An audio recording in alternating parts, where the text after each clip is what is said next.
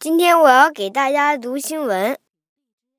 今天的主题是日本餐厅推出棉花糖披萨。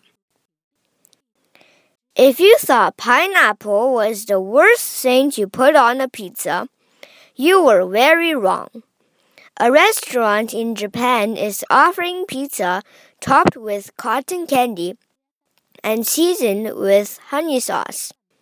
Sounds divine. Schmatz Beer Dining, a German themed restaurant in Tokyo, Japan, is changing pizza as we know it.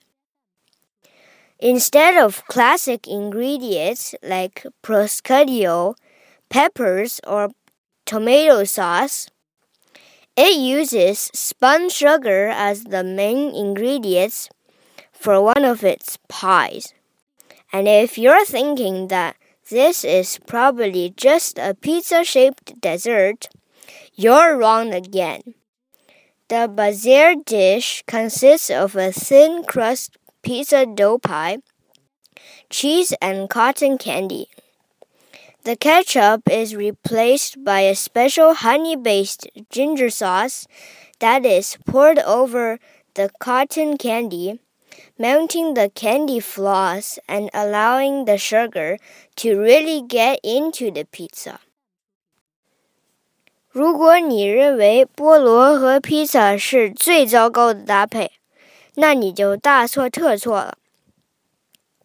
日本一家餐厅现推出一款上面放有棉花糖，并浇上蜂蜜酱的披萨，听上去美味极了。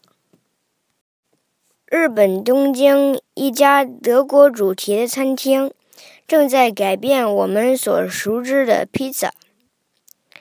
这家餐厅没有使用传统的材料，比如意大利熏火腿、胡椒或番茄酱。